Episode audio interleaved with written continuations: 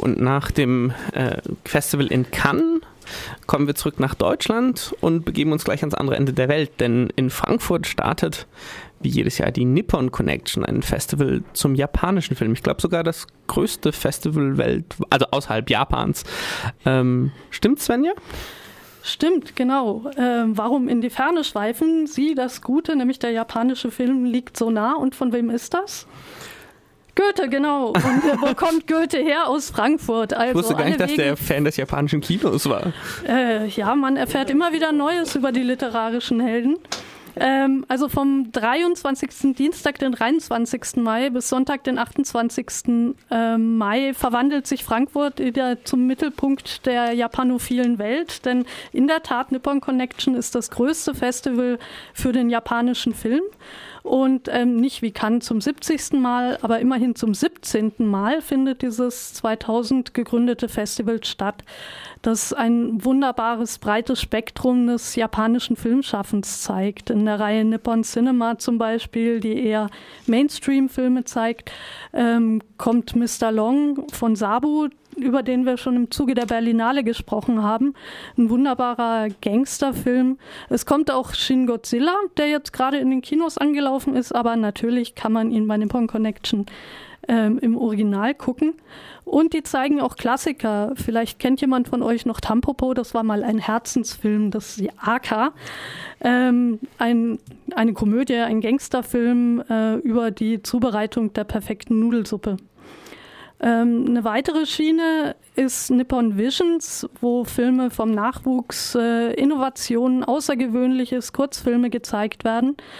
Ähm, da kommt zum Beispiel ein anderer Film, der auch schon auf der Berlinale lief. The Tokyo Night Sky is always the densest shade of blue. Fragt mich bitte nicht, wie der Originaltitel lautet.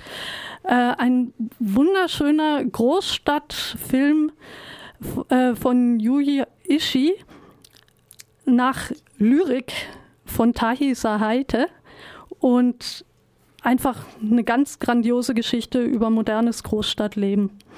Ein anderer Film, auf den ich mich schon sehr freue bei den Nippon Visions, ist ein Dokumentarfilm Mifune, The Last Samurai. Der Name Toshiro Mifune ist wahrscheinlich dem einen oder anderen ein Begriff. Äh, das ist der Hauptdarsteller in vielen, vielen Filmen von Akira Kurosawa, Rashomon, Die Sieben Samurai, Yojimbo. Und äh, ja, hier haben wir einen kleinen Ausschnitt aus dem Trailer. So much courage, he just explode onto the screen. Toshiro was adept at karate and swordsmanship. He got into fights frequently, usually defending his younger Zwischendrin kommt ein bisschen japanischer Text. Ähm, ich habe euch das mal übersetzt. Er wurde, er wurde von seinen Vorgesetzten beim Militär geschlagen. Sie fanden ihn zu anmaßend. Er wollte eigentlich nicht Schauspieler werden. Und als Kurosawa Mifune sah, wollte er Charaktere erschaffen, die rebellierten. And Kurosawa had an influence in American film history. Thousands of miles and two two entirely different cultures apart. Without them, there would have been no Magnificent Seven. Clint Eastwood wouldn't have a fistful of dollars, and Darth Vader wouldn't be a samurai. Mifune's performance is layered, complex. He studied the movements of lions. He's like a caged animal. Mifune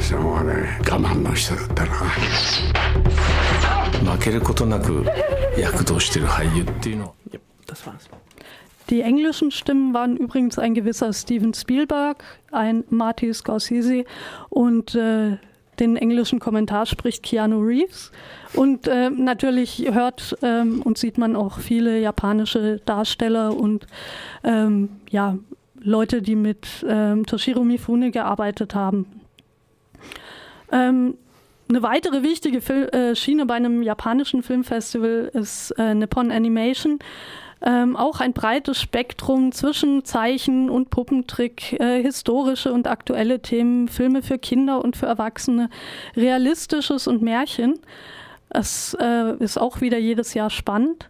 Und es gibt auch eine Retro, die in Zusammenarbeit mit dem Deutschen Filmmuseum in Frankfurt gespielt wird. In diesem Jahr ähm, geht es um die Roman Porno-Filme des Nikatsu Studios. Ähm, denn zwischen 71 und 88 wurden nicht mehr nur diese billigen Pornofilmchen, die als Pinko Eiger bekannt sind, gedreht, sondern richtig hochwertige Filme mit einem großen Production Value, von denen einige Klassiker in der Retrospektive gezeigt werden.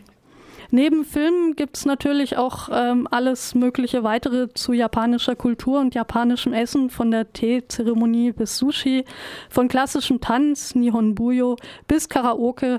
Also ein wirklich spannendes Festival, auf das ich mich schon wieder sehr freue. Vielleicht kannst du noch kurz äh, den Soundschnipsel einspielen.